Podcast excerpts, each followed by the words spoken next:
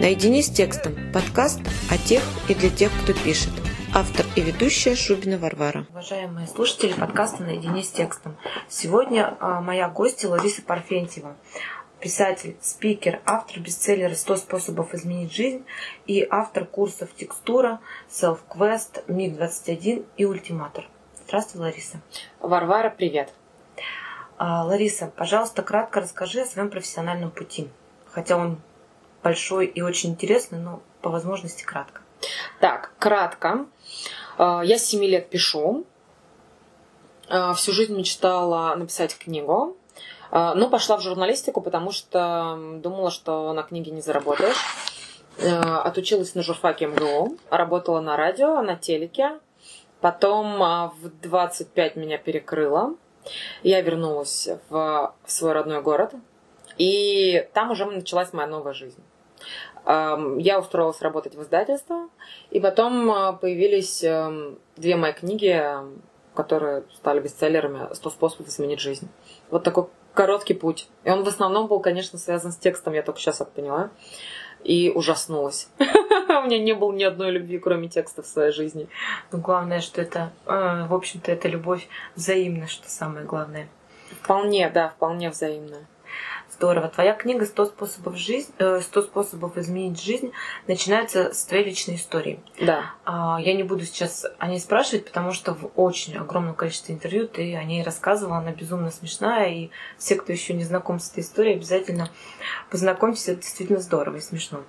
А в книге меня лично больше всего зацепила история про прыжок веры. Угу. А скажи, пожалуйста, когда ты решила изменить свою жизнь, уехать в Уфу, бросить достаточно престижную работу в Москве, с какими внутренними противоречиями ты столкнулась? Что, какие были аргументы против? Как ты совершила свой прыжок веры? Ты знаешь, эм, я вот вчера только буквально была у ребят на Коммерсант ФМ, и они тоже все пытались меня пом- помучить вопросами, а, а как же жить без денег, а как же жить без денег. Ну, ты знаешь, мне здесь помогло очень то, что когда я уезжала из Уфы, я думала, что это будет всего лишь отпуск, и что я 3-4 месяца побуду дома, и я вернусь в Москву. Потому что если бы я понимала, что этот отпуск может настолько затянуться, может быть, мне было бы гораздо страшнее переезжать. Поэтому, если, допустим, у человека встает вопрос, совершать ли ему прыжок веры, то для того, чтобы себя успокоить, можно хотя бы сказать, ну, я не навсегда, да, уезжаю, я просто на один, два, три месяца, допустим, возвращаюсь в свой родной город, или куда-то еду попробовать, да, там, или поменяю профессию, просто попробовать себя, но я всегда могу вернуться.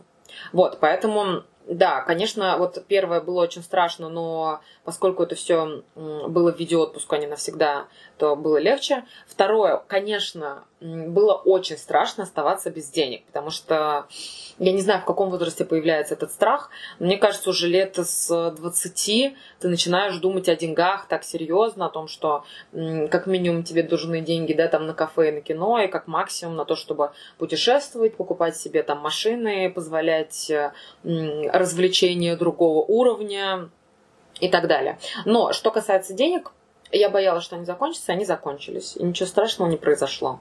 Поэтому это прекрасный этап, потому что когда у тебя есть деньги, так или иначе, это, конечно, странно сейчас прозвучит, но ты все время думаешь о том, куда их потратить. А когда у тебя их нет, то и нет, соответственно, никаких проблем. Это точно, потому что я тоже хочу поделиться небольшим своим опытом. Я мама в декрете, угу. и у меня был очень большой страх, связанный с деньгами. И очень многие мои подружки, кто сейчас еще не родил ребенка, они тоже делятся такими же страхами, что как мы не будем работать, у нас не будет зарплаты, как быть.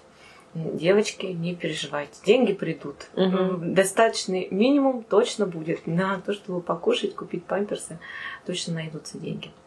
Хорошо, а, я просила готовясь к нашему подкасту, наших э, друзей, моих товарищей mm-hmm. по Ларстае, прислать свои вопросы. И одна из девушек очень-очень просила задать э, ее личный вопрос тебе. Вопрос звучит так. Как решиться изменить свою жизнь, если кажется, что все против? Да и салонка еще не, подсте... не, под... не подстелена. Но жить так уже невозможно. Я думаю, что это про окружение, про его негативное отношение. Ближайшее окружение это родственники, с кем мы не можем расстаться. Угу. И вот если они сопротивляются твоим изменениям, как быть? Это такой хороший многослойный вопрос. первое, что нужно сделать, ответить себе на а, вопрос, что для тебя важнее. Если для тебя важнее отношения, точнее, мнение близких, то оставлять как есть. Если для тебя важнее э, твои перемены, то, безусловно, меняться, забить на всех, э, всем сказать «до свидания, это моя жизнь» и меняться. Потому что, ну, я не понимаю этого вопроса э, в том плане, что если бы человеку не нравилось жить так, как он живет, он бы так не жил. Значит, сейчас для него это то, что он для себя выбирает. Все. Ну, то есть, э, по факту, это то, что человеку нравится больше, чем то, что он хочет. А нет ли тут, э, например, рекомендаций про компромиссный вариант?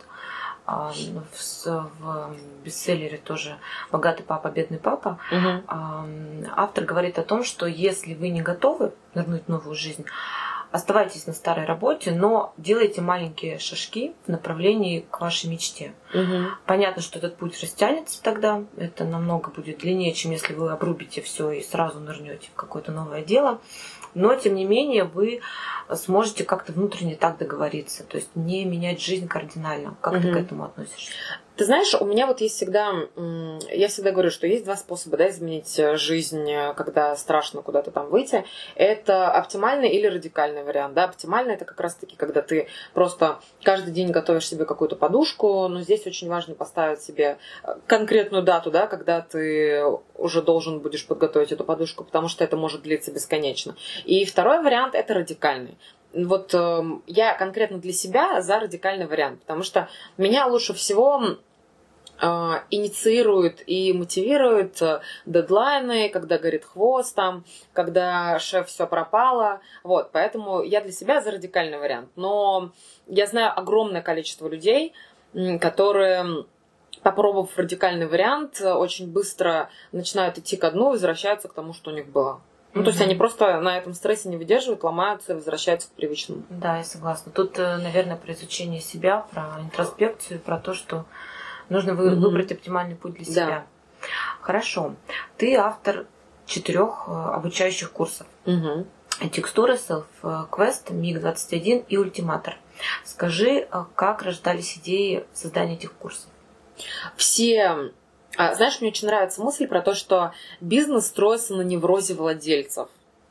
И я думаю, что действительно огромное количество и курсов, и бизнесов создается на неврозе владельца. Вот э, у меня, да, там я, я всю жизнь думала о том, как научиться классно писать, и мне всегда хотелось это усовершенствовать себе. Я всегда была недовольна тем, как я пишу. Хотя пишу я уже скоро будет, э, не побоюсь этого слова, 25 лет, как я пишу, но я постоянно все равно недовольна, да, это такой профессиональный перфекционизм, поэтому вот так родилась текстура, да. По поводу ультиматора, ультиматор а, про то, что там делать ультимативно, безотмазочно, и он появился как раз в тот момент, когда мне самой у себя захотелось прокачать вот эту вот ультимативную сторону, когда ты берешь и делаешь, да. Self-Quest, он появился раньше всех, он был связан как раз-таки с поиском себя, с поиском своего пути, и он тоже появился в тот момент, когда я только вот прошла вот эту вот историю, да, через там три волнения, через непонимание, когда мне в голове сложился какой-то пазл, он появился. Вот, а МиГ-21, он появился в тот момент, когда я поняла уже, что я слишком записалась, слишком заработалась, и мне а, не хватает каких-то красок жизни. Я тоже сделала миг для себя, для того, чтобы просто научиться делать что-то новенькое, да, там каждый день и взбодриться. А как ты достаешь это? А как ты достаешь вот этот ну, невроз, да, в данном случае, или какую-то вот эту потребность внутреннюю, и ее э, декомпозируешь и превращаешь в какой-то продукт. Как это происходит? Вот творчество меня интересует сам процесс. Декомпозиция, хорошее слово, кстати, декомпозиция. Ты знаешь, там история такая. Значит, э, в начале, где-то за год, появляется какая-то расплывчатая идея. Например, да, там как в случае с селф-квестом, ой, у меня в голове так много письменных техник, собрать бы их куда-нибудь во что-нибудь. Потом ты говоришь себе, так, надо будет об этом подумать подробнее через полгода. Через полгода ты, например, из всего объема тем выбираешь там три, которые для тебя интереснее всего, и потом ты уже ставишь себе конкретный дедлайн, когда это должно получиться. Типа, я запускаюсь через там три месяца, а это значит, что через два месяца у меня должен быть готовен там страница landing page, да, там сайт, и уже с пониманием. Вот, и все, и буквально, ну там, не знаю, за а это значит, что ТЗ к этому сайту, например, должно быть готово через месяц, а это значит, что э, уже сейчас нужно что-то решать. Вот, и, и тут уже в любом случае, да, э, тебе нужно напрячься такого, ну, то есть как-то напрячься, что-то преодолеть, сесть, не знаю, поштормить, э, точнее, поштурмить, ну и поштормить, соответственно. И все. Ну, и это создается все равно через преодоление какое-то. Ну, точно так же, как ставятся, да, там новые рекорды. Ты не можешь, ну, как бы поставить новый рекорд на расслабоне. Тебе нужно все равно себя как-то преодолеть. Вот, ну, ты же знаешь, есть там латеральное мышление, да, вот эта вот вся история. И как раз-таки новые идеи прорывные, они возникают а, а, через латеральный скачок. Латеральный скачок – это когда у тебя, по сути, происходит, ну, там, разрыв шаблона, да, так или иначе, а он не может произойти так просто в одну секунду. Ну, это похоже, как бодибилдеры накачивают мышцы, разрыв связки. Да, да, да, разрыв связки. Ух, суровая история, mm-hmm. но тем не менее. А скажи, пожалуйста, люди, которые приходят на курсы, ты же все равно понимаешь, ну, общаясь с аудиторией, они с, с каким запросом они пришли? Их запросы, они совпадают вот с тем, что ты вкладывала в курс. То есть э, ты понимаешь, что на текстуру приходят люди прокачать э, свою, там, научиться писать тексты. Uh-huh. На self-quest те, кто в поиске себя, своего предназначения. Или все-таки для тебя какие-то инсайты были в этом поле и какие-то совершенно неожиданные... Люди приходили с неожиданными запросами а, на твои курсы. Подтвердилась ли гипотеза вот практикой? Скорее. в большинстве случаев гипотеза подтверждается, потому что, например, на SelfQuest эм, я ждала людей, которые в поисках своего пути туда приходят такие люди, да, но не всегда эта гипотеза может подтверждаться, допустим, на той же самой текстуре, да, потому что человек, который приходит на текстуру, эм, ну, либо это, допустим, э, это может быть и бизнес-тренер, и бизнесмен, и личный бренд, э, да, человек, и, и, и просто профессионал в своей области, который хочет научиться писать. Но, с другой стороны, там всегда есть э, люди, там, не знаю, домохозяйки, да, мамочки в декрете, просто люди, которые хотят завести свой блог, которые хотят научиться писать. Вот, и для них э, они могут действительно там э, начать писать, и э, потом в конце, там, не знаю, курса они могут для себя обнаружить, что они что-то поняли про себя. Например, ну там частенько бывает такое, что человек приходит на текстуру научиться писать, потому что он там маркетолог, и он начинает писать, и в конце курса он говорит, эм, а я понял, что я там всю жизнь мечтал быть флористом. Вот. Или приходит там мамочка в декрете, начинает там прописывать все эти задания, но они же такие полупсихологические еще. Потом говорит, я поняла, что я хочу развестись с мужем. Здорово. Она не приходит потом на личную консультацию для того, чтобы ей сказали, да, нужно или нет, не нужно. Ты знаешь, меня пугает количество людей, которые прочитали мою книгу и уволились или развелись. Вот, потому что раньше это были только те, кто увольнялся с работы. Сейчас, когда вот у меня была презентация там тоже на Маховой, да, а, прошлой осенью, ко мне много людей подходили, говорят, спасибо, благодаря вам я развелся ну, или развелась. Они же не, не, да, они с позитивом подходили. Да. То есть для них это выход был действительно индульгенцию, наверное, внутреннюю какую-то получили на то, чтобы угу. разорвать токсичные отношения. Скажем так. Вот, кстати, мне запомнилось вчера тоже, когда у нас была встреча, да, да на которой ты тоже была, попался вопрос э, Асе про то, что делать, если есть муж, но я его не люблю. И там девушка, да, сказала о том, что не надо занимать чужое место. Вот. И если мы, если мы говорим про отношения, то безумное количество людей, я думаю, ну не только в нашей стране, но и по всему миру, ну как бы в нашей стране у нас есть статистика, да, живут не со своими партнерами однозначно. Поэтому, мне кажется, история про то, что менять работу, да, там, нелюбимую, и менять нелюбимого человека, да, в поисках э, любимого, они чем-то очень похожи.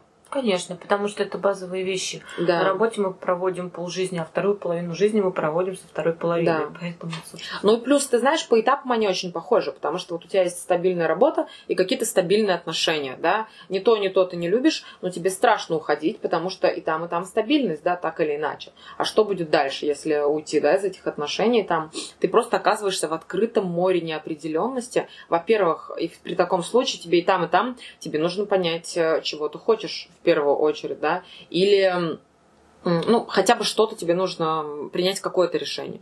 Вот, это всегда очень сложно, принимать решение это сложно. Да, согласна. Хорошо. А ты сказала по поводу текстуры сейчас, упомянула тех людей, которые а, с какими запросами они пришли на текстуру и как трансформировался их запрос к концу курса. Вот могу рассказать про свой опыт. Угу. Я, собственно, пришла туда будучи шеф-редактором, и у меня за плечами был пиар, я думала, что сейчас я там прокачаю свои умения писать деловые тексты. В итоге mm я вышла из текстуры, вернее, закончила с четким осознанием того, что я хочу быть фрилансером, писать из дома, работать из дома, не хочу больше в офис, и получила свой первый заказ, ну такая магия, космос слышу mm-hmm. мои а, запросы, видимо, и я получила первый заказ и поняла, что да, этим можно зарабатывать, я хочу развиваться в этом направлении. Расскажи, пожалуйста, про самые яркие примеры успеха людей, которые прошли твои курсы. Про текстуру, mm-hmm. self-quest, миг и про ультиматор. А, хорошо. Меня просто так впечатлила твоя история. Я не знала, что была шеф-редактором. Ты знаешь, я, наверное, Сейчас буду говорить больше про а, текстуру, потому что сейчас это больше актуально. Сейчас идет новый поток, и я ну, вот, э, в этих историях. Например, да, у нас есть э, люди, которые публиковались э, там, в классных СМИ, типа там Lifehacker, Forbes, Жить интересно. Есть люди, которые девушка, которая выпустила поэтический сборник, девушка, которая написала свою книгу, девушка, которая написала книгу как гест-райтер, приглашенный райтер для писателя, да.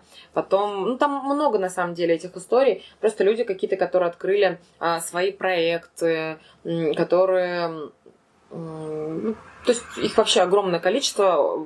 Большинство все-таки продолжают писать, что меня радует. Многие, благодаря текстуре, вот, кстати, это большой плюс, начали публиковаться сами. Потому что, как правило, да, у нас с тобой вот есть журналистский опыт, и мы понимаем, как это работает, и что, в принципе, публиковаться начать это легко. Но большинство людей этого не понимают. Ну, то есть у них абсолютно а, а, разрыв связи между там соцсетями, да, и журналистикой, ну, то есть конкретно СМИ, да. Поэтому вот, ну, для меня очень важно, что они понимают, что можно а, выйти из соцсетей уже в, в открытое море СМИ. Да, мы как раз, э, я когда записывала подкаст с одним из моих гостей, журналистом, он говорил о том, что журналистика мнения, журналистика факта. Да. Журналистика факта, она умерла, и по сути угу. это стало блогерством. Да. То есть люди, блогеры, захватили эту нишу, и они намного оперативнее освещают угу. все эти события актуальные, которые происходят. Да. да, это интересно. Согласна. Хорошо. Про самых ярких текстурщиков ты рассказала, здорово. Давай поговорим о твоем писательском опыте про книги. Первую книгу ты написала за два месяца, вторую за 10 дней. Ну, я... Это, это ты сейчас испугаешь людей, потому что они, они скажут, «Э, это какой-то киборг, я так никогда не смогу. И ты можешь еще для того, чтобы их добить, Вспомните Игоря Мана, который написал книгу за неделю. Да, ну Игорь Ман, да. И тогда они скажут, ну, ладно, это они, они рептилоиды, я так не смогу. И подожди, давай мы как раз сейчас продлим мысль да. и дадим надежду всем.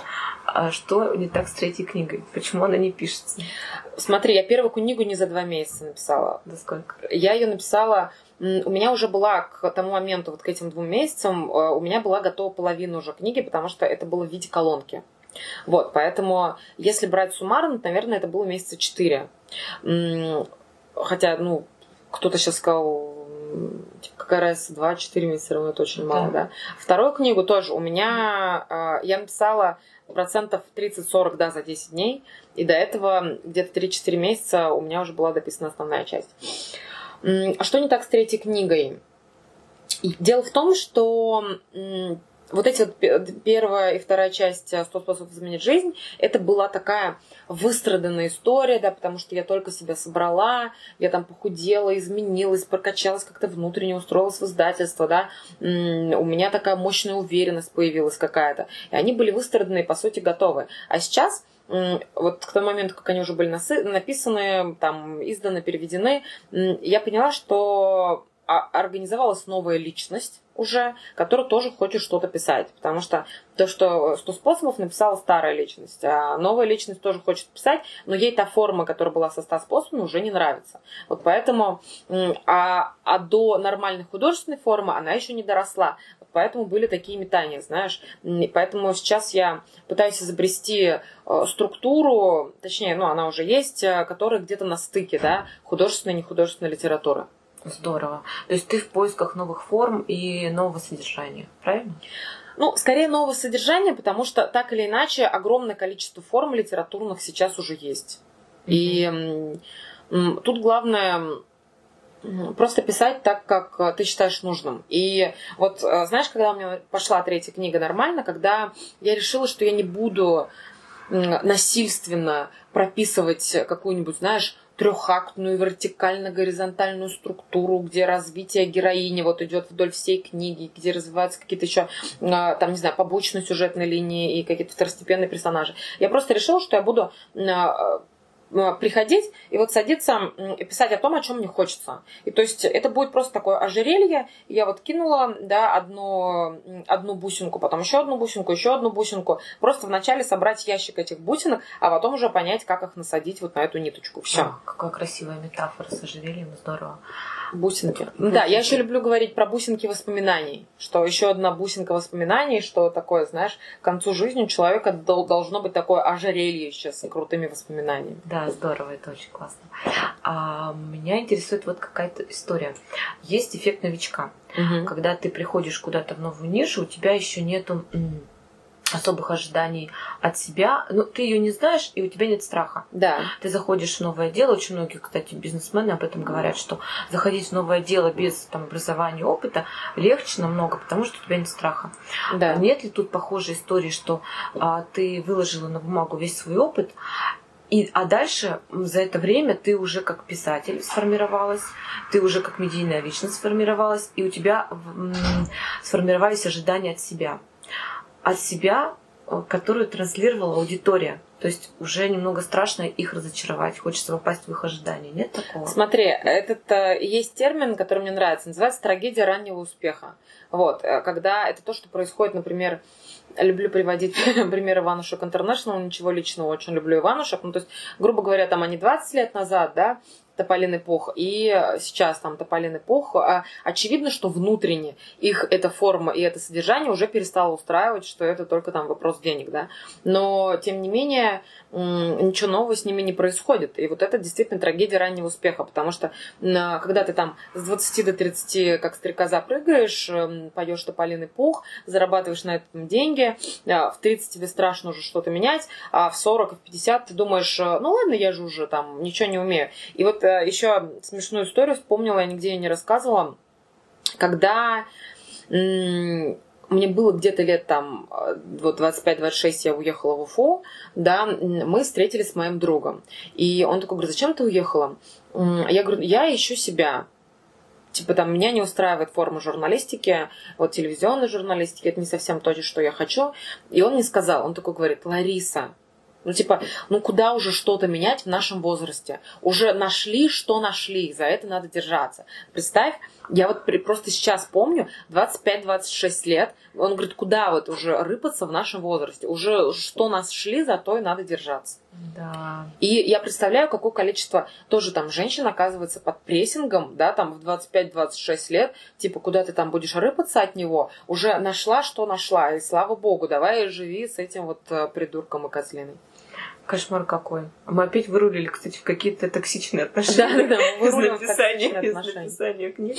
Я, кстати, забыла вопрос. А, я тебя хотела спросить, не стремишься, не, не сдерживает ли тебя, не отягощает ли тебя ожидания а, уже аудитории да. от тебя в том, как пишется книга? Смотри, в какой-то момент, я тебе скажу честно, у меня был такой этап, это было, наверное, года два назад, и он длился, может быть, пару месяцев, несколько месяцев, не знаю, когда а, я понимала, что у людей уже сформированы ожидания относительно меня, да, и что они хотят вот слышать только что-то хорошенькое, что-то гладенькое, точнее, я так думала, и мне хотелось этому соответствовать. Но потом просто я понимаю, что чем больше вот я начала принимать себя, и в том числе темную сторону, да, тем свободнее стала себя чувствовать, и тем больше я сейчас транслирую каких-то а, парадоксальных, неприятных, там, конфликтных вещей. Вот. Я вчера тоже на встрече рассказывала, у меня сейчас такой этап, когда эм, я учусь действительно вступать в открытые конфликты, потому что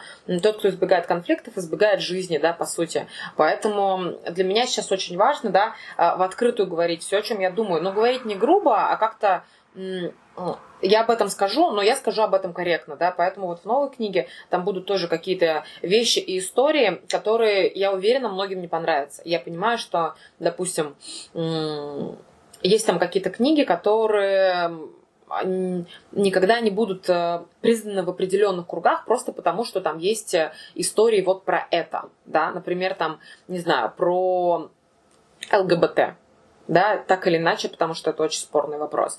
Вот, у меня, у меня в книге будут истории про это, и я понимаю, что я э, там автоматически часть какую-то для себя признания в определенной сфере, да, там у людей отсекаю. Но я вот как раз-таки сейчас называю вот ту книгу, которую я пишу, это, наверное, странно будет звучать, но, возможно, это книга для изгоев для тех людей, которые чувствуют себя изгоями, потому что они вот так вот чувствуют и видят этот мир.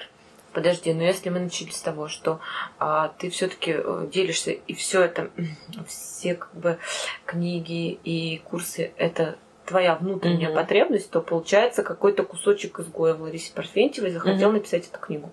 Это, знаешь, это может быть не изгой, это к вопросу о признании собственной тени, вот всех сторон. Мне кажется, это этап взросления, если честно. А, Принятие человека Наверное, себя полностью, да. не только светлых и угу. прекрасных пушистых своих сторон, а всего целиком, к сожалению. Потому что я вот тоже даже, знаешь, прорабатывая вот эту вот историю про быть хорошей, да, была какая-то книга, что-то хватит быть славным парнем, что ли.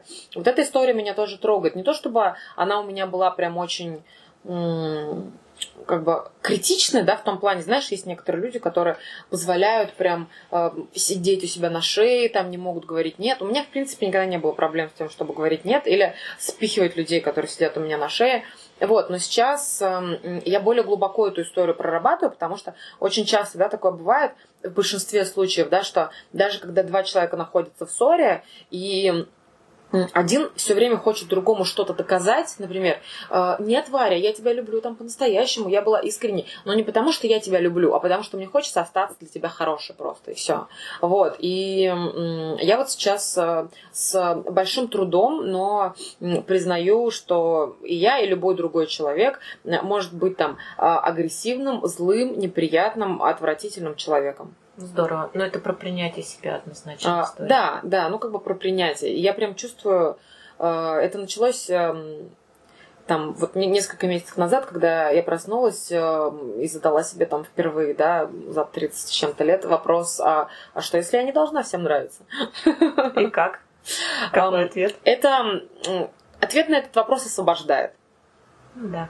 Главное дать себе разрешение. Да. Сто процентов. Кстати, по поводу конфликта, у меня тоже была такая проблема, мне тоже хотелось нравиться очень всем. И мой директор по маркетингу очень-очень профессиональная, крутая женщина, она сейчас коуч, а, мне сказала в какой-то момент, перестань избегать конфликта. Конфликт это всего лишь способ сблизить ваши точки зрения. Поговорить, сесть и поговорить на эту тему.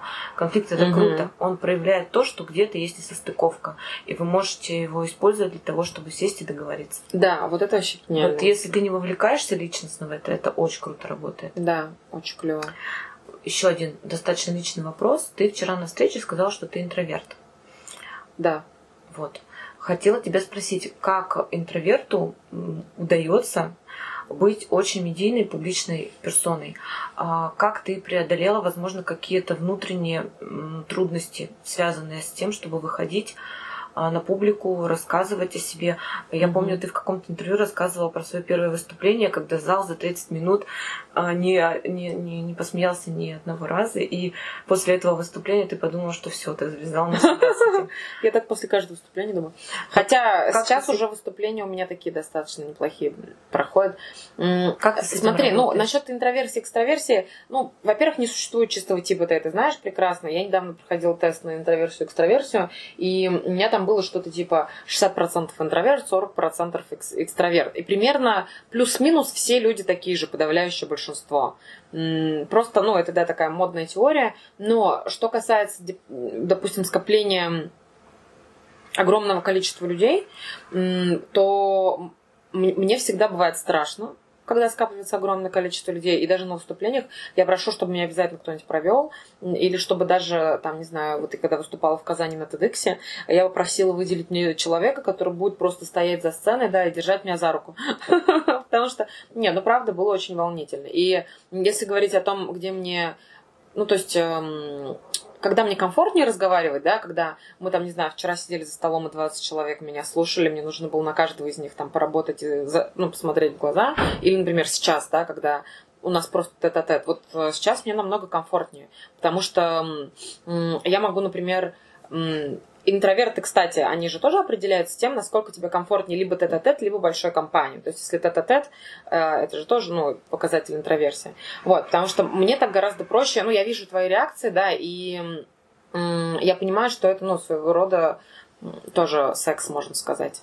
Хорошая история, кстати. Вот, Рецепт да. крутого интервью это немного хотеть своего Немножко влюбляться, знаешь, в каждого. Да, ну как бы вот интервью это тоже, по сути, секс, потому что ты же ты же видишь, как другой человек реагирует, да, там, э, где нужно, не знаю, додавить, а где-то наоборот отойти назад.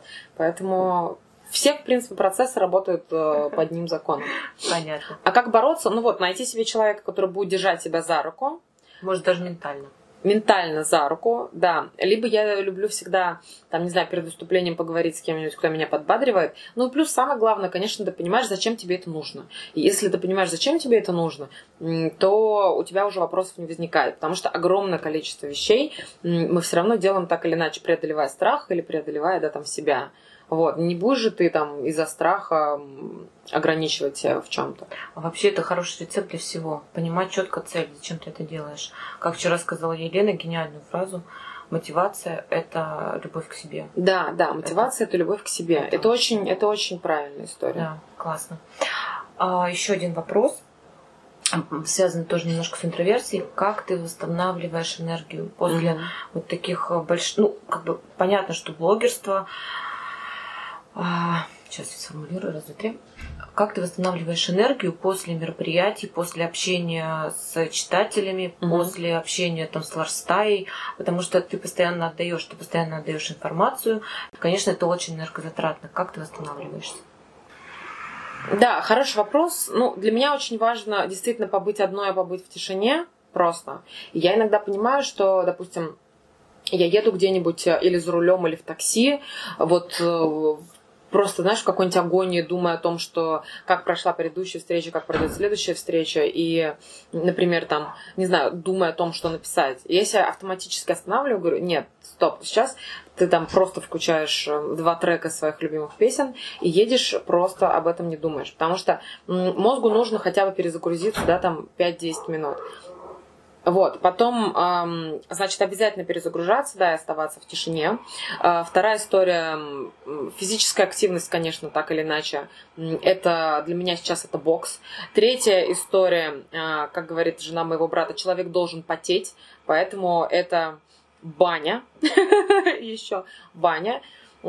Четвертое это книжки, ну и пятое это обязательно сон, потому что я научилась принимать э, все стороны себя, да, но я отказываюсь э, принимать э, недосып в этой жизни, потому что я считаю, что сон это вообще, м, по сути, самое главное, что есть в жизни. О, я с тобой согласна, все сто. Да. Родите ребенка, все поймете, ребята. Ну, потому что, согласись, сон напрямую влияет вообще на все. На то, как ты думаешь, на что ты ешь, как ты общаешься с людьми. Вот, надо спать. Да, согласна с тобой. Спасибо тебе большое. А, тогда вернемся к текстам. Поделись, пожалуйста, своими писательскими приемами рецепт крутого текста от Ларисы Парфентьевой. Так, здесь я скажу три своих любимых правила. Да? Это, безусловно, сокращать. Сейчас расскажу подробнее. А, безусловно, четкая, понятная основная мысль, если мы говорим да, о каком-то коротком тексте. И третье, обязательно картинка. Вот прям обязательно картинка. Потому что, ну, а, например, да, ты имеешь в виду картинка как дополнение или картинку должен рисовать текст? Нет, да, смотри, хороший вопрос. Картинка, текст должен рисовать картинку, по-любому. Ну, то есть, э,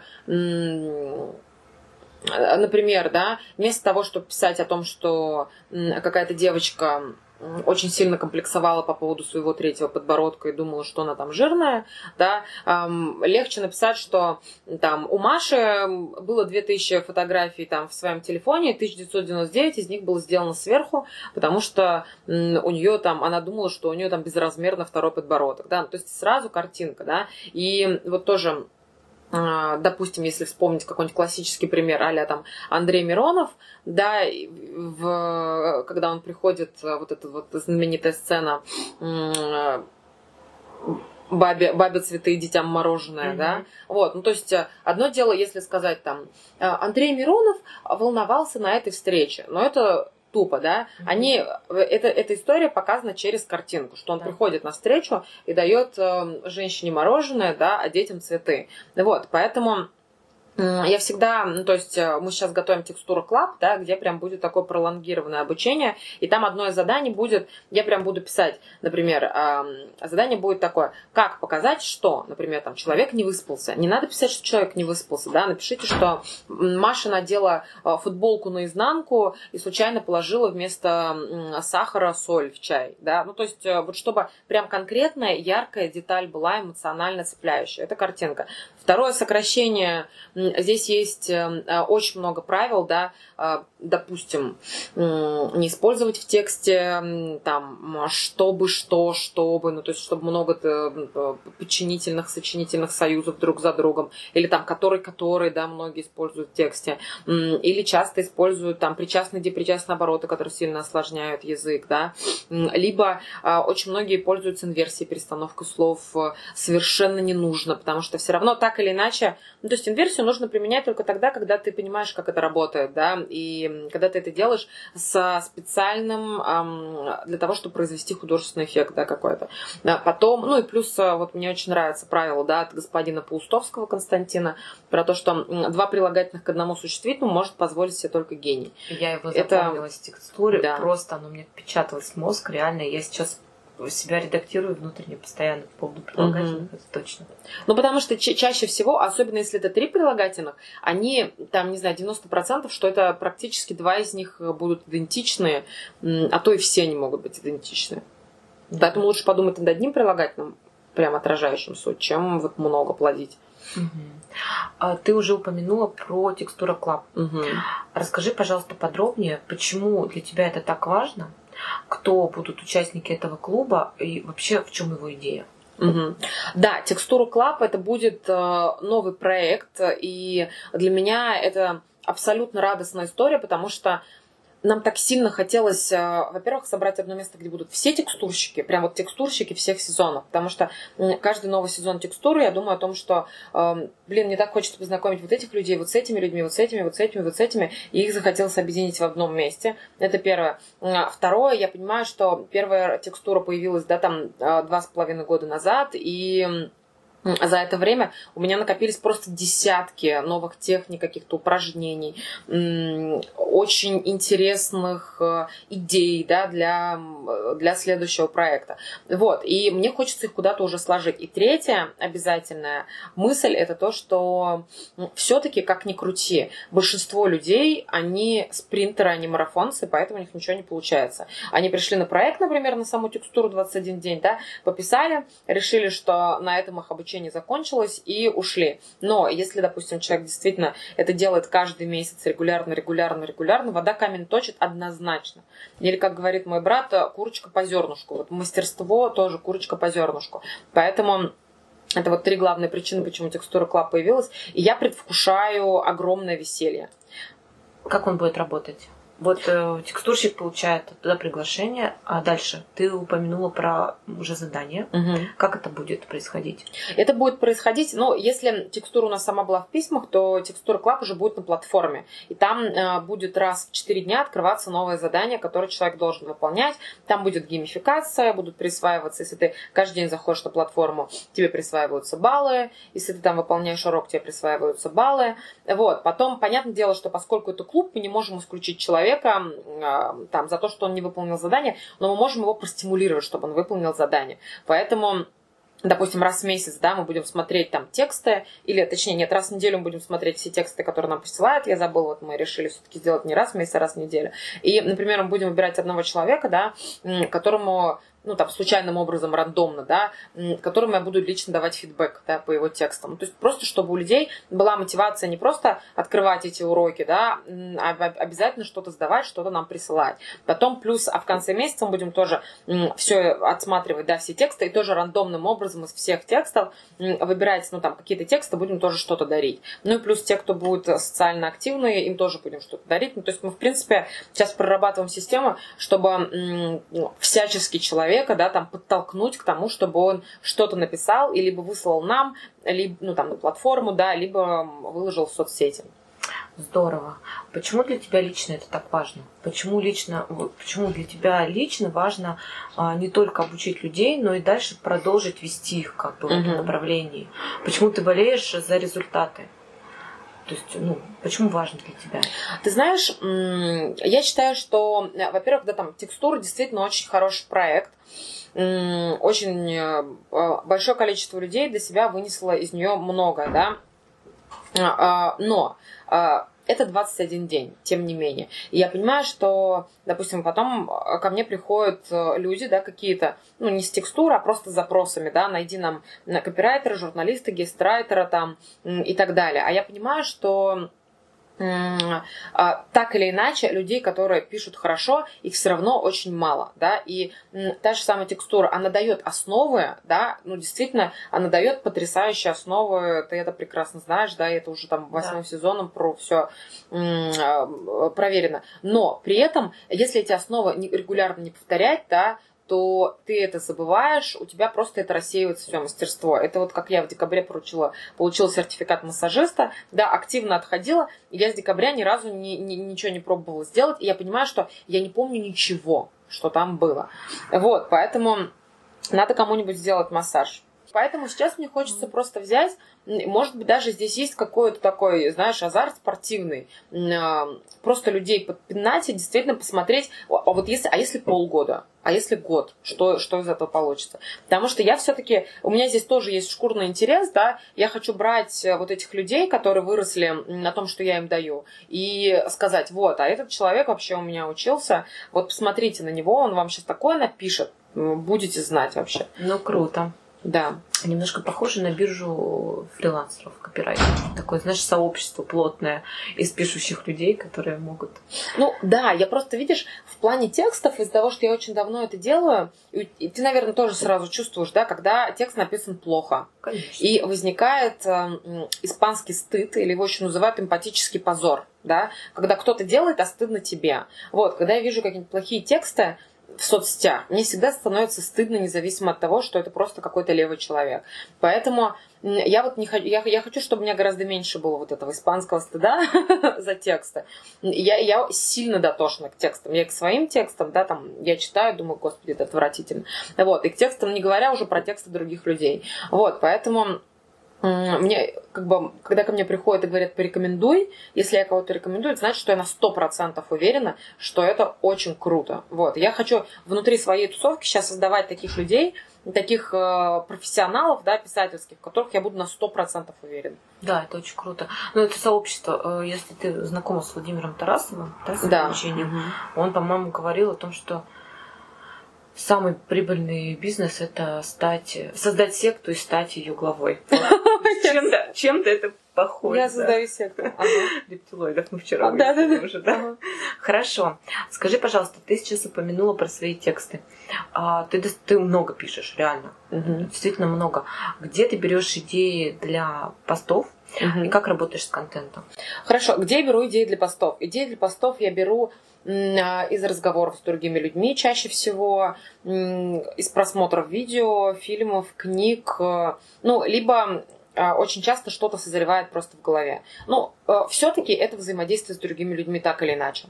Потому что ты разговариваешь с каким-нибудь человеком, он может быть даже вообще там самым неинтересным, или просто человек, с которым ты случайно пересекся на 5 секунд, там, заправщик, да, какой-нибудь, но он тебе что-то такое говорит, и тебе это сильно очень это впадает, впадает, западает в душу. Откликается, да? Да, откликается. Или, например, я даже вот недавно была такая история, у меня, значит, племянник семилетний очень ждал своего друга Сашу. И он его ждал целый день, потому что они должны были играть. Вот, я наблюдала за этой картиной. И потом, значит, э, а этого дружка его задержали родители и привезли позже. И я вижу, этот Саша, значит, радостно несется к э, моему племяннику, забегает к нам в дом, вот, и племянник, он тоже, он идет э, из комнаты, и я вижу, как он сначала у него лицо такое радостное, и при приближении к, псих, к, псих, к прихожей я понимаю, что он настолько у него обида накапливается, что он это, понимаешь, опоздал на два часа. Вот, что он вместо того, чтобы выбежать, обнять своего Сашу и сказать, э, Санек, пойдем гулять, он выходит и говорит, что так долго? Вот, причем со злым-злым таким лицом, что так долго? Вот, и меня это вообще просто поразило, потому что я понимаю, что мы же видим тоже, да, допустим, приходим к человеку, очень ждем, что он нас там обнимет, а он такой, что так долго? ты думаешь, почему я живу с этой злюкой, да? А по факту это просто там маленький ребенок, который ждал, что ты, ты уже придешь, он целый день сидел, и у него накопилась вообще такая обида. Вот, вот это вот, ну, то есть просто такие какие-то бытовые истории неожиданные меня очень сильно, да, там трогают. А у тебя не крутится в голове постоянно такой текстовый кубик Рубика, знаешь? у меня такое бывает иногда. Я работаю над текстом, ложусь спать, и тут у меня начинают складываться, складываться заголовки или абзацы. Вот я недовольна, я пишу, я понимаю, ну что тут не то, не могу понять пока э, что. Это ужас. У и потом ночью там было не так. Слушай, реально, да. Ну, потому что когда, особенно когда ты в фазе э, расслабления какого-нибудь, например, за рулем, это обычно бывают самые самые неудобные места для того, чтобы записывать. Когда ты засыпаешь, да, а, когда ты сидишь с кем-нибудь э, на супер расслабоне, да, там, а, не знаю, когда, ну, действительно едешь за рулем, вот, приходят какие-то идеи. И, ну, мне приходится скакивать и записывать, потому что иначе это невозможно никак запомнить. Ну, а... потому что ты засыпаешь, просыпаешься, все. Бывает такое, вот я вчера такой гениальный да, метафору да. придумал. У тебя бывает такое? Конечно. Как, да. как говорится, э, острый карандаш лучше, чем... Нет, тупой карандаш лучше, чем острый Да, да, да, да, да, да, это вообще гениально. Да, понятно. Хорошо, ну, теперь классический мой вопрос, советы начинающему. Как тексты могут изменить жизнь человека? Почему нужно учиться писать? Ой, ты знаешь, я вообще просто фанат текстов, и я считаю, что на всех уровнях тексты могут изменить жизнь человека. Во-первых, Тексты помогают разобраться в себе очень хорошо, потому что не зря существуют вот эти истории с фрирайтингом, да, когда ты просто пишешь с дневниками, э, с письмами. У меня даже есть несколько лайфхаков, упражнений, которые я называю письмотерапия. Ну, то есть прям ты садишься по определенной структуре, пишешь письмо, даже какой, ну, там, какой-то проблеме, да, я об этом там на новогоднем мастер-классе рассказывала своем. Вот, э, ты пишешь письмо там деньгам или здоровью или сексу, да, просто какой-то, например, проблемной сфере. И ты начинаешь понимать, почему у тебя что-то работает не так. То есть тексты, это реально очень хорошо, они помогают разобраться в себе, да.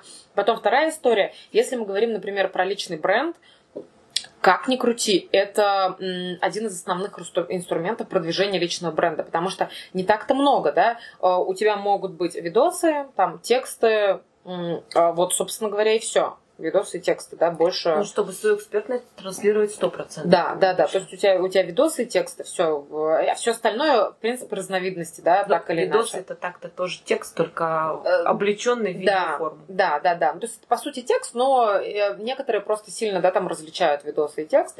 Ну, грубо говоря, здесь там текст, э, который говорится ртом, а здесь текст, который пишется. Многим многим легче разговаривать, безусловно, чем писать, конечно. Потом, что дальше? А, тексты, ну, плюс тексты помогают, в принципе, продать не только личный бренд, но услуги, продукты, проекты, да, потому что эм, чем бы вы ни занимались, все равно у вас тоже, кроме там видео и текстов, ничего нет. Что еще у текстов классное? А, тексты это медитация еще, безусловно. Потому что это один из самых крутых способов медитации. И когда человек читает книгу, да, у него просто начинает по-другому работать мозг, он учит концентрироваться там и так далее. Вот. А что еще? Тексты. А, Ну, плюс тексты это так или иначе развлечение, да, человек может реально а, расслабиться, получить какие-то эмоции. А, еще одна история в чем? В том, что благодаря текстам мы не только узнаем новую информацию, но мы можем прожить тот опыт, который опыт других людей, да, и если мы берем там нейробиологию, ту же самую, согласись, чем хороша, да, там художественная литература или даже не художественная литература, но с примерами, тем, что тебе не обязательно, например, да, там пробовать наркотики для того, чтобы понять, как они работают, ты можешь это пережить, если это хорошо описано, да, ну, не, не в том плане, что да, ты пережить, а в том плане, что, ну, негативная, да, например, какая-то история. Вот. Или, например, когда мы читаем э, историю любви, да, мы переживаем эту любовь. Поэтому, ну, текст это эмоции, плюс еще, конечно же. Ну, вот дополнение к, это, к, к, к твоим словам. А, Анна Каренина, великолепный роман Льва Николаевича. Мы с мужем ее читаем, ну, как бы он мне читает по вечерам ее, угу. пока я укладываю ребенка спать. И мы ее читаем очень-очень медленно, то что мы реально обсуждаем. То есть там, ну, там что-то рассказывается, так, как Анна угу. призналась про Вронского Каренину. И мы просто на полчаса у нас обсуждение, правильно, неправильно, кто виноват. Ну, то есть это очень крутая тема. Я всем э, парам кто прожил долгое время уже в браке, рекомендую вместе почитать Анну Каренину. Ребята, там вы узнаете очень много нового о себе и о партнере. Хорошо. Да. Кстати, хочешь расскажу кое-что? Давай. Что может тебе не понравиться? Давай, давай. Я на последнем вебинаре текстурном Приводила пример. А, сам Толстой же не любил Анну Каренину и да, «Войну и мир». Да. Я уже подумала, что надо я тебе, я тебе покажу, я тебе скину прям вот эти вот цитаты. Там есть несколько цитат, а, четыре подтверждения в разные годы о том, что он говорил, что я придаю значение другим своим произведениям, что я больше не буду писать такую дребедень многословную, как «Война и мир» он писал, что или о том, чтобы типа благодарить меня за то, что он написал Анну Каренину или «Война и мир», там это все равно, что а, благодарить Эдисон за то, что он хорошо танцует мазурку. Вот. И, ну, то есть Э, там, и Конан Дойль, да, тоже он, ему нравилась серия Бригадира Жерара, а не Шерлока Холмса. Поэтому, ну, это вообще отдельная история. Да, но интересно, что сам Толстой-то, собственно, выделял как великие свои произведения. Да. Там мне скидывали трактаты, там два каких-то трактата, я тоже тебе покажу. Не, никто не будет спорить, что все-таки Анна Каренина это классика, и это хорошо. Последний вопрос. С одной из э, тоже текстурщиц, а мы э, подружились, и она мне задала такой вопрос, неужели текстами можно зарабатывать? Э, задам тебе тот же вопрос, неужели текстами можно зарабатывать?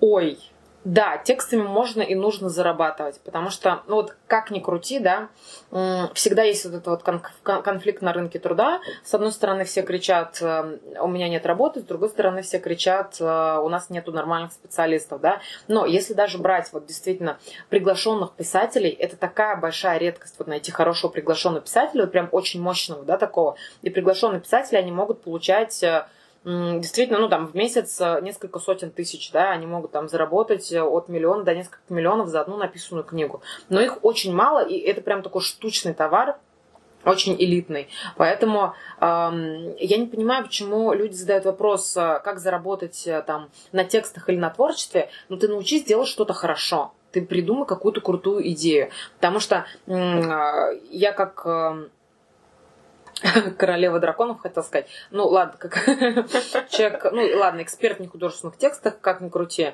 но э, вот там те тексты, которые я вижу в соцсетях, например, да, читаю там своих каких-то знакомых, друзей там, или подписчиков, я понимаю, что все равно 95% это графоманство, им обязательно нужно идти учиться. И это вот просто а, плач Ярославный, многокилометровный, безструктурный, там непонятно вообще о чем это. Это просто реально чистое графоманство, когда человек вот приходит вот так вот бла-бла-бла, бла-бла-бла-бла-бла-бла. Угу. Но тут, наверное, такой деликатный вопрос, потому что человеку-то кажется, что он гений, собственно говоря. Немного сложно с этим, как быть. Потому что если кто-то со стороны скажет, что ты плохо пишешь, а тема просто это очень деликатная, потому что а, когда я только начинала работать тоже пиарщиком, у меня от первого пресс-релиза осталось ровно два слова. Угу. Это название компании в начале и название компании в конце, которые не исправлены угу. были, естественно. Вот. И Сначала это болезненно воспринималось. Я тут всю душу как бы вложила mm-hmm. в текст. Ну, пресс-релизы, ладно, это очень сухой такой а, язык, но если мы говорим там о статьях, это такой немножко трепетный всегда момент, когда ты отправляешь в редакцию, а тебе приходит куча правок условно. Mm-hmm. Сейчас я к этому отношусь вообще спокойно абсолютно, потому что я понимаю, что если ты не решил проблему заказчика, как-никак это бизнес, ты должен попасть Мгм. в его ожидания. Будем пилить, пока не распилим. Да. Вот, но изначально это трепетно, поскольку ты все-таки вкладываешься в текст, это несколько такой кусочек тебя, Мгм. и когда его правят, там, или еще, не дай бог, говорят, что это бездарно, это бьет по самолюбию. Как с этим быть? Научиться принимать критику. Но здесь опять-таки, допустим, надо всегда понимать, э, какого рода эта критика. Я вот э, рассказывала как-то, что я получала огромное количество отказов, причем с формулировками там э, стрёмный журнализм, там э, недостаточно хорошо, вот. И я сейчас смотрю на эти тексты. Некоторые из них были хорошие, просто, видимо, редактор был не в настроении. Некоторые из них э, были плохими, я с ними абсолютно согласна. Вот, мне кажется, просто а, здесь во- во- вопрос, какие правила игры. Если ты играешь на его поле, да, то, а, безусловно, ты начальник, я дурак. Да? вот. согласна. Если, если уже здесь, например, история про то, что нет, я художник, я так вижу, как бы, но если ты можешь качать права, то качай. Мне нравится, мне нравится такой принцип, что научись сначала играть по правилам Да. отрасли, а потом Мгм. устанавливай свои правила. Вот э, мне кажется, у меня так и получилось. Ну, классно. Ну, ты вот эксперт, на тебя можно равняться. Так все делаем, будем тоже успешны. Самый последний короткий вопрос. Книга, которую нужно прочитать каждому. Художественная или не художественная? Давай и ту, и другую. Художественная книга «Братья Карамазовы» Федор Михайлович Достоевский. Не художественная книга. Сложно выбрать одну очень сильно. Ладно, я сейчас назову книгу, которую нужно прочитать всем не художественная. Назову очень прикладную книгу «Сила воли» Келли МакГонигал. М, Классная книга, да. Да. Потому что просто про механизм работы силы воли, про то, что силы воли как таковой не существует, это просто префронтальная кора, с которой можно, на которую можно воздействовать вот так. Здорово. Спасибо тебе большое. А, друзья, у нас шикарный подарок от Ларисы. Сейчас идет текстура. Какой сезон? Седьмой? Восьмой. Восьмой сезон текстуры. И следующий будет э, Совквест или Ультиматор. Когда ультиматор? Эм, ультиматор, эм, стар- к ультиматору можно присоединиться в любой момент. Self-Quest э, будет 25 марта. Ага. То есть э, э, мы разыгрываем участие, бесплатное участие в ультиматоре. А, Если вы хотите прокачать себя максимально быстро, максимально в ультимативной форме, без отмазок и жалоб и нытья, вот если у вас назрела эта потребность что-то менять в своей жизни, вот welcome к Ларисе. А, Что нужно сделать для того, чтобы получить это приглашение? нужно поделиться своим инсайтом после прослушивания нашего подкаста. То есть написать самую главную мысль, которую вы выделили из беседы с Ларисой, дать ссылку на подкаст и поставить хэштег наедине с текстом. Мы посмотрим через две недели, выберем самый классный комментарий, и этот человек получит приглашение на борт ультиматора. Все правильно? Да, все правильно. Лариса, огромное тебе спасибо. Спасибо, что нашла время, поделилась своими секретами. Желаю тебе всего самого лучшего. И, естественно, я, как и все текстурщики, ждем открытия Текстура Club. Спасибо. Ура! Спасибо, Варвара.